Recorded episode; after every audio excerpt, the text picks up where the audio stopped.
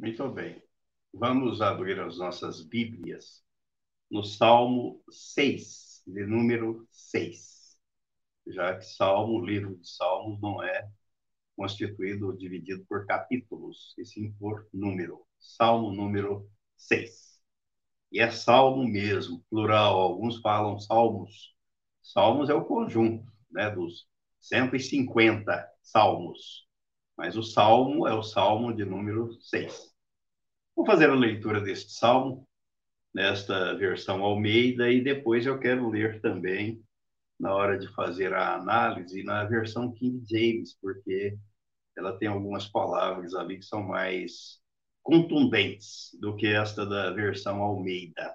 Mas diz assim: Senhor, não me repreendas na tua ira, nem me castigues no teu furor tem compaixão de mim, Senhor, porque eu me sinto debilitado. Sara-me, Senhor. Só para ir comparando os dois, as duas versões. Na versão King James ele diz: Senhor, não me castigues na tua ira, nem me corrijas no teu furor. Tem piedade de mim, ó Senhor pois estou perdendo as forças. Cura-me, Senhor, pois estremecem meus ossos. E aqui ele diz: porque eu me sinto debilitado. Sara-me, Senhor, porque os meus ossos estão abalados. Versículo 3. Também a minha alma está profundamente perturbada. Mas tu, Senhor, até quando? Na outra versão, e a minha alma está extremamente apavorada. Até quando, Senhor? Até quando? Duas vezes. Ele questiona, faz uma interrogação. Versículo 4: Volta-te, Senhor, e livra a minha alma. Salva-me por tua graça. Volta-te, Senhor, e liberta a minha alma. Salva-me por teu amor misericordioso. Aí, versículo 5. Pois na morte não há recordação de ti. No sepulcro, quem te dará louvor? A outra versão. Porque entre os mortos não há adoração a ti. No túmulo, quem poderá te render louvores? Versículo 6. Estou cansado de tanto gemer Todas as noites faço nadar o meu leito de lágrimas, o alago. Estou esgotado de tanto gemer. Todas as noites eu choro na cama, banhando meu leito com lágrimas. Versículo 7. Meus olhos de mágoa se acham amortecidos. Envelhecem por causa de todos os meus adversários. Versículo na outra versão. Meus olhos derretem-se de tristeza pela insolência dos meus opressores. Versículo 8. Apartai-vos de mim, todos os que praticais a iniquidade porque o Senhor ouviu a voz do meu lamento. Na outra versão, afastai-vos de mim, malfeitores, todos, porque o Senhor escutou a voz do meu pranto. Agora o versículo 9.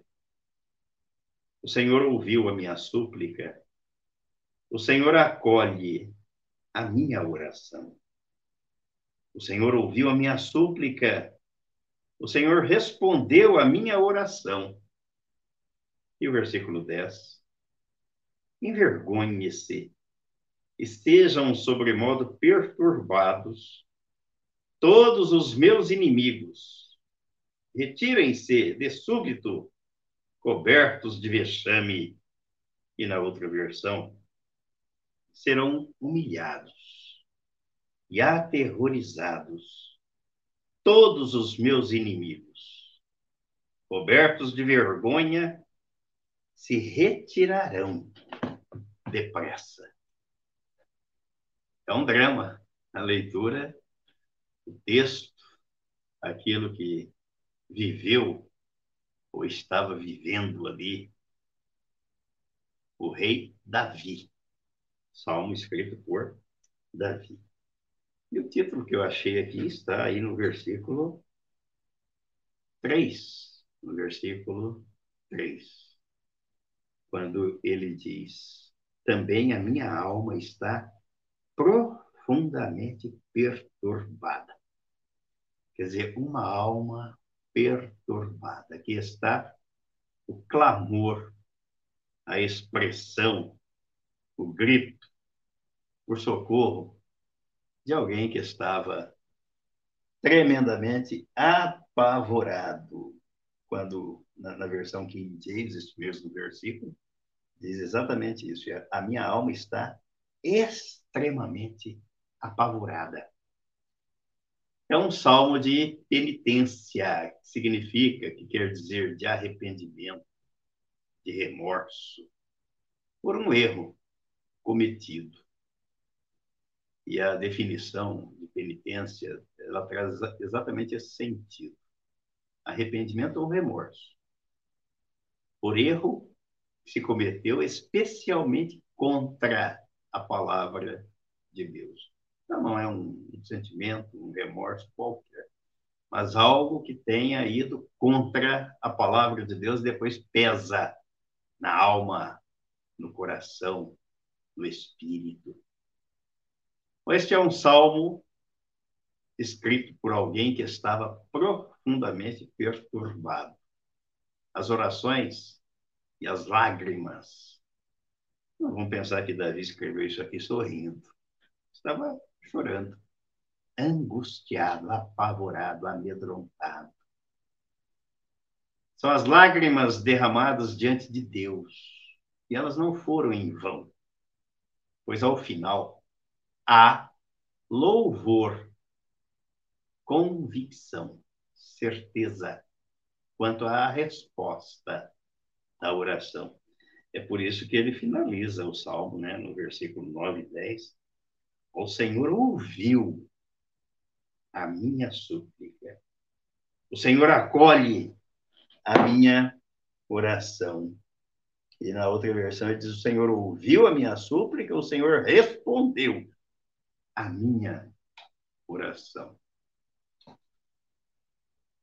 Este salmo traz palavras para aqueles que não encontram ânimo sequer para orar. Então, aqui está uma palavra de conforto, de estímulo, de incentivo para que, quando, por pior que sejam as circunstâncias, não devemos deixar de orar, de clamar ao Pai, de apresentar diante dele as nossas petições, as nossas súplicas, as nossas intercessões ou as nossas orações e em ações de graças.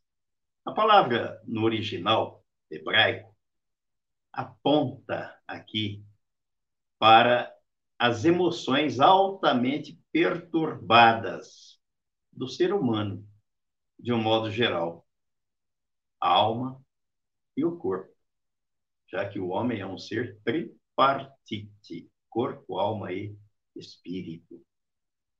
E as palavras são muito semelhantes àquelas pronunciadas por Jesus quando na agonia do Getsemane, no Evangelho escrito por Mateus, capítulo 26, de acordo com a literatura, com o texto hebraico, o que Davi expressou aqui tem mais ou menos a mesma conotação daquilo que Jesus expressou por ocasião da noite em que ele chamou os seus discípulos e estava com eles em oração. Mateus capítulo 26, no versículo 38. Então compartilhou com eles, dizendo: A minha alma está sofrendo dor extrema, uma tristeza mortal. Permanecei aqui e vigiai junto a mim. Jesus tinha, teve o lado humano, embora fosse divino, mas tinha também parte da natureza humana sem a natureza de Adão, sem a contaminação do pecado, já que ele não foi gerado por um homem, e sim pelo Espírito Santo. Mas recebeu um corpo, tinha uma alma e tinha um espírito. O contexto do salmo é que Davi tinha passado por uma doença que quase lhe custara a vida. E a considerou como sinal da ira de Deus contra ele. Um motivo e um motivo de triunfo para os seus inimigos. Enquanto sofria, os inimigos zombavam dele. Assim como diz o salmista, o Palmeiras gosta muito daquele salmo, né? Porque estás abatida, ó minha alma.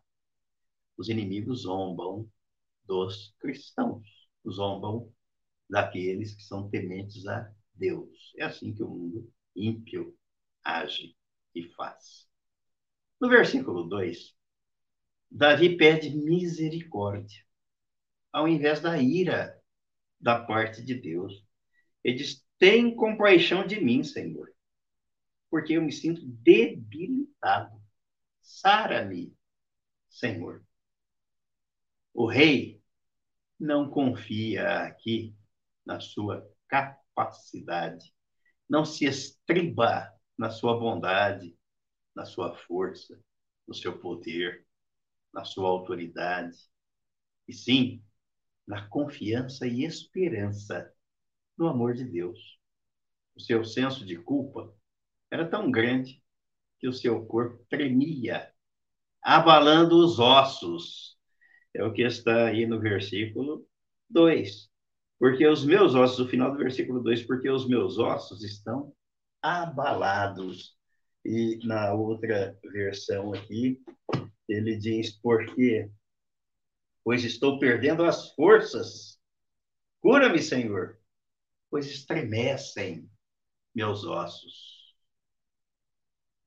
É esta profunda convicção que leva ao verdadeiro arrependimento, à confissão e, por fim, a salvação que Deus concede. Vemos aqui e aprendemos que somente um diagnóstico preciso e exato, sincero, pode gerar a prescrição do remédio adequado. Ele estava orando, reconhecendo a sua condição, a sua fraqueza, a sua impotência, as suas limitações e clamando a Deus. Em matéria espiritual, não podemos maquiar a condição da natureza humana. Viemos do pó, de uma natureza decaída de Adão, uma natureza impregnada pelo pecado, pela rebeldia, pela desobediência, por natureza inimigos de Deus. Nascemos assim. Um diagnóstico preciso é de que esta natureza devemos acreditar que ela foi levada, foi atraída no corpo do Senhor Jesus na cruz, para que ela morresse, fosse destruída e sepultada. E Jesus, na sua morte, morremos nela para o pecado.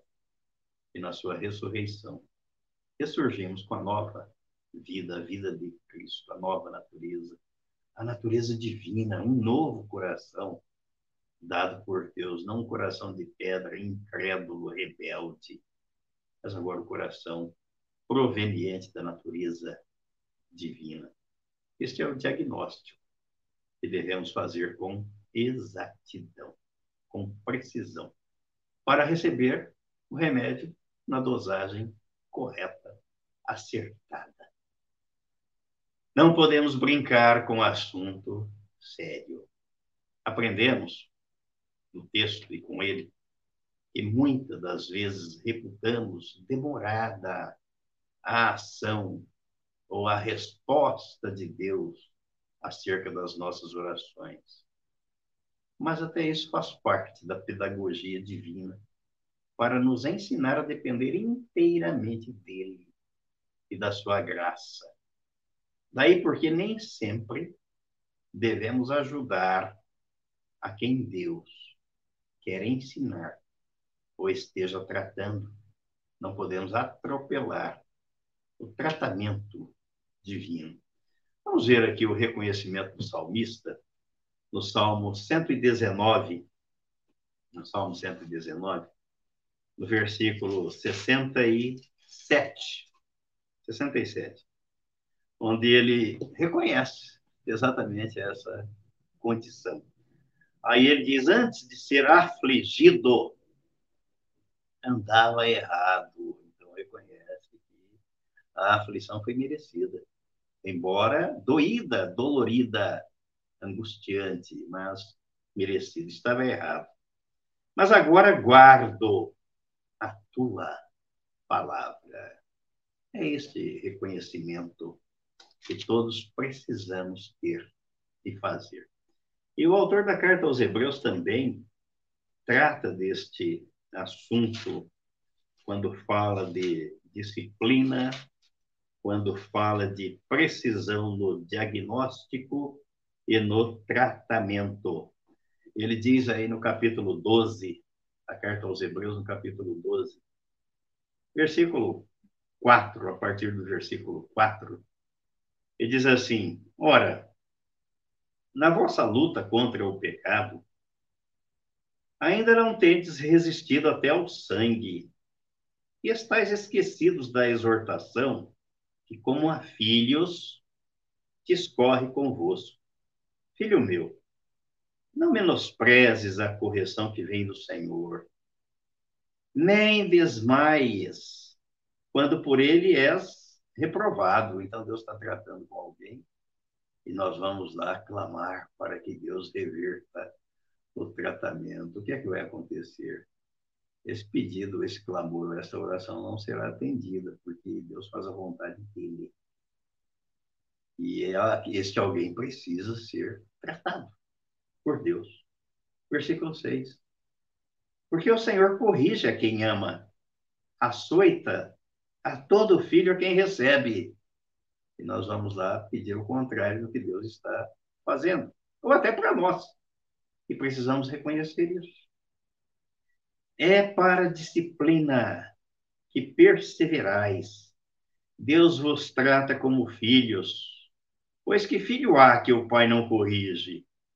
Mas se estáis sem correção, de que todos se têm tornado participantes, logo sois bastardos e não filhos. Além disso, tínhamos os nossos pais, segundo a carne, que nos corrigiam e os respeitávamos. Não havemos de estar em muito maior submissão ao Pai espiritual e então viveremos se nos sujeitamos aos nossos pais terrenos e ao Pai celestial. Pois eles nos corrigiam por pouco tempo, segundo melhor lhes parecia. Deus, porém, nos disciplina para aproveitamento, a fim de sermos participantes da sua santidade. Deus não tem outro propósito. Ele quer nos salvar, nos salvou, nos dando a vida em Cristo, fazendo-nos participantes da morte e da ressurreição juntamente Agora ele quer que sejamos participantes da sua santidade. E é através da palavra, porque Jesus orou pedindo que o Pai nos santificasse. Santifica-os na verdade. A tua palavra é a verdade. João 17, 17. Versículo 11. Toda disciplina com efeito no momento não parece ter ser motivo de alegria, mas de tristeza. Ao depois, entretanto, produz fruto pacífico aos que têm sido por ela exercitados, fruto de justiça. Por isso, restabelecei as mãos descaídas e os joelhos trôpegos, e fazei caminhos retos para os pés, para que não se extravie o que é manco, antes seja curado. Então, a alma em tortura, em amargura, apavorada, amedrontada, recebe a cura mediante o tratamento que é dado por Deus. O salmista reconhece, antes de ser afligido, andava errado, eu estava errado. Quer dizer que o Senhor tem razão, o Senhor está certo. Mas agora guardo a tua palavra. Nestes versículos 4 a 7 do Salmo 6, Davi deseja a vida e não a morte. Deseja a plenitude da vida, livre do medo, da fraqueza e do pecado. Ao contrário daquilo que muitas das vezes a depressão causa na vida das pessoas, que se isolam e que preferem a morte, não querem ver ninguém, falar com ninguém, conversar com ninguém. Aqui, o salmista está mostrando um outro quadro, um outro retrato da realidade humana de uma alma perturbada, angustiada ou em tortura. No versículo 4, ele diz: Volta-te, Senhor, e livra a minha alma. É isso que devemos fazer e falar nestas circunstâncias. Salva-me por tua graça, pois na morte não há recordação de ti. No sepulcro, quem te dará louvor? Dá para ver aqui um apelo dramático, um apelo mesmo do rei Davi na sua oração, Senhor, não me deixes morrer, porque lá no túmulo não vou te louvar. Ninguém pode te louvar na morte, no túmulo, no sepulcro. A versão King James, King James ele diz: Volta-te, Senhor, e liberta minha alma. Salva-me por teu amor misericordioso. Ele apela para a misericórdia de Deus. Aqui está a forma mais literal de se traduzir a expressão hebraica no original, que designa respiração, vida aos seres viventes, e que se retira por ocasião da morte, se perde tudo isso por ocasião da morte. Daí o apelo do salmista, pois na morte não há recordação de ti. No sepulcro, quem te dará louvor? A expressão minha alma aqui equivale frequentemente ao pronome reflexivo, ou seja, eu mesmo, eu próprio, a minha face, a minha vida, liberta, livra-me, Senhor. Que apelo dramático do rei. Esse mesmo sentido literal de alma permanece vivo no Novo Testamento. Por isso que Jesus disse no capítulo 8 de João, versículo 32, conhecereis a verdade, e a verdade vos libertará. Liberdade plena, absoluta, total e irrestrita em Cristo Jesus, para glorificar o nome do Pai, para ser participante da sua santidade. O versículo 5, ao falar do sepulcro, quando ele diz que no sepulcro, quem te dará louvor, ao falar do sepulcro, na verdade ele aponta para o Seol, que às vezes tem sido interpretado como um inferno ou um lugar onde ninguém tem piedade, remorso, arrependimento, confissão ou louva o Senhor.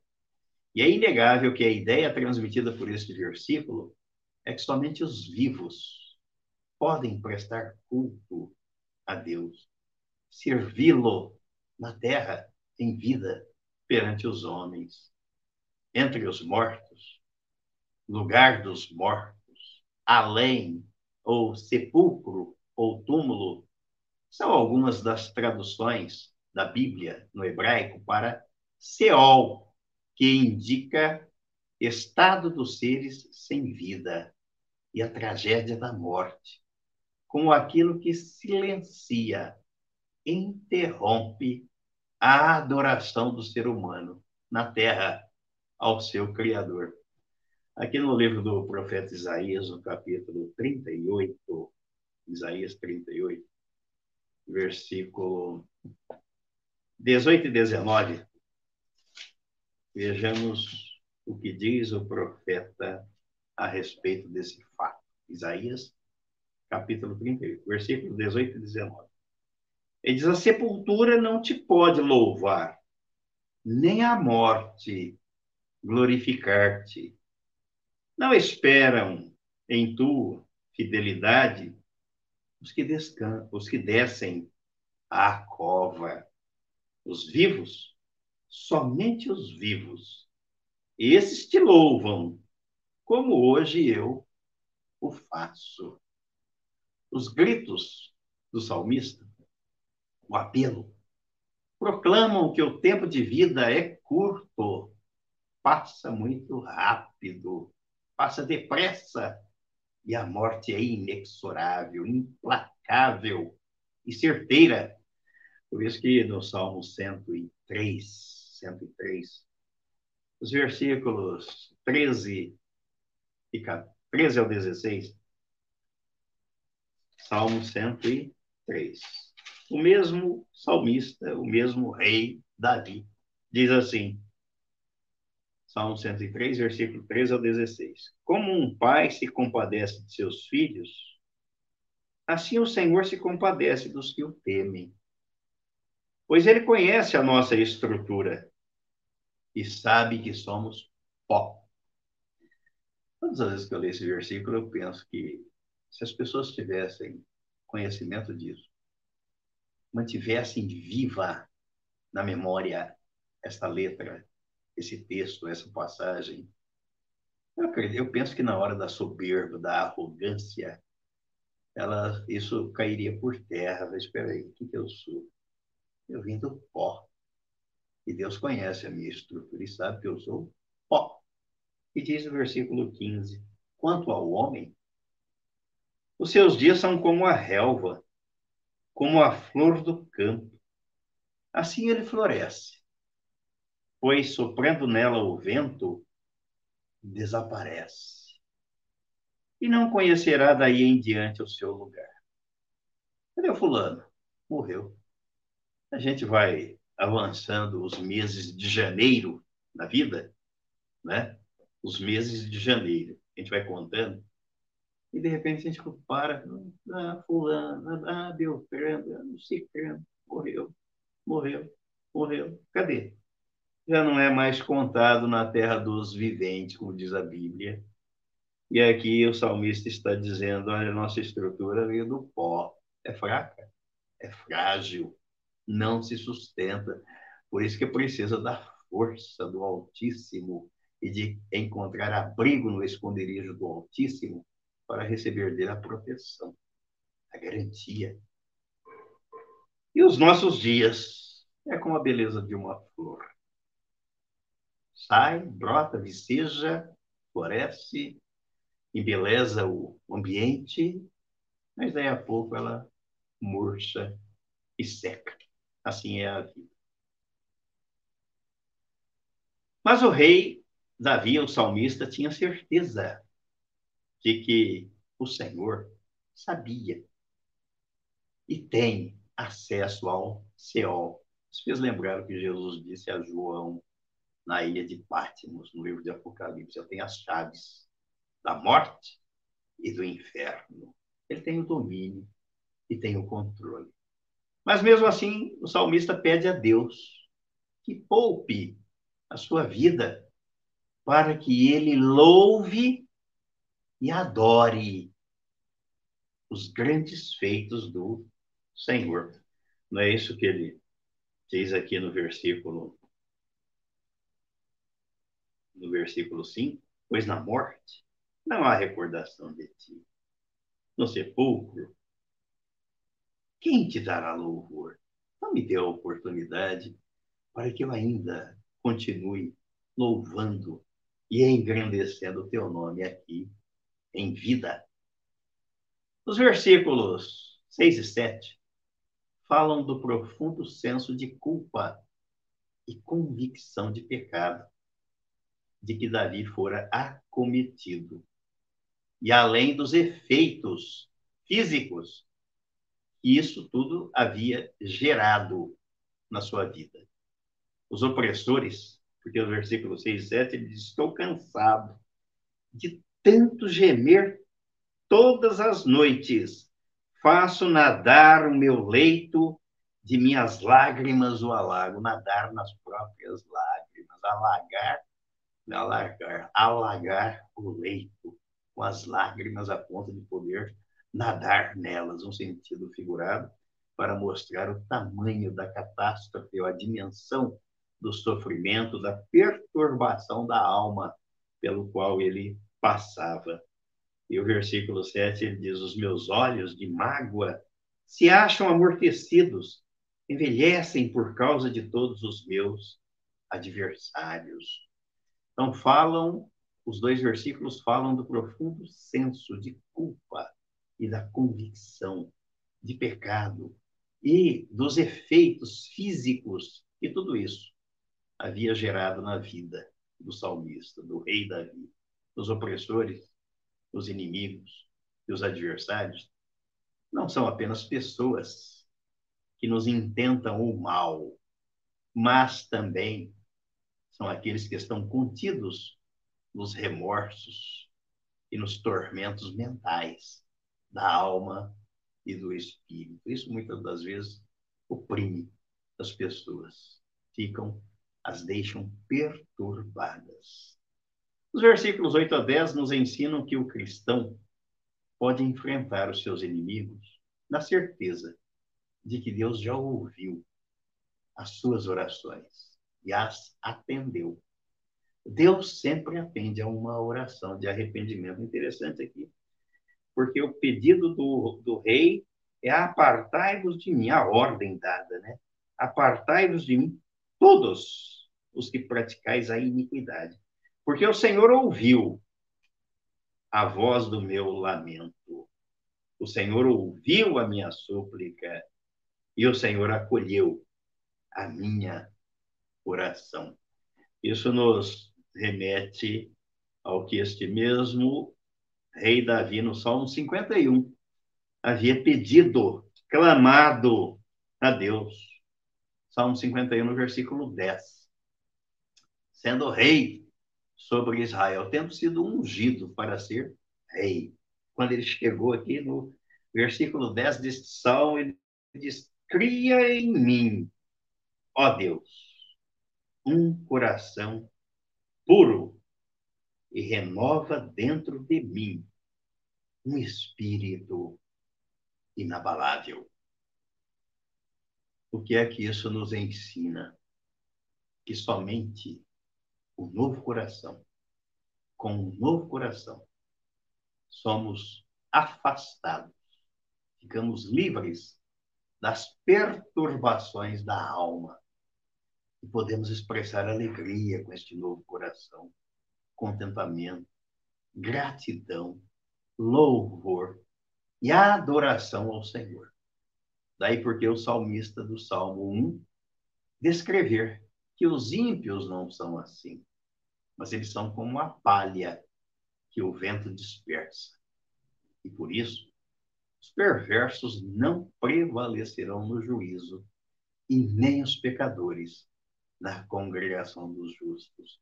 Então o rei pediu a Deus: cria em mim, ó Deus, um coração puro e renova dentro de mim um espírito inabalável, não esse que me oprime, que me amedronta, que me deixa despedaçado, abalado, perturbado.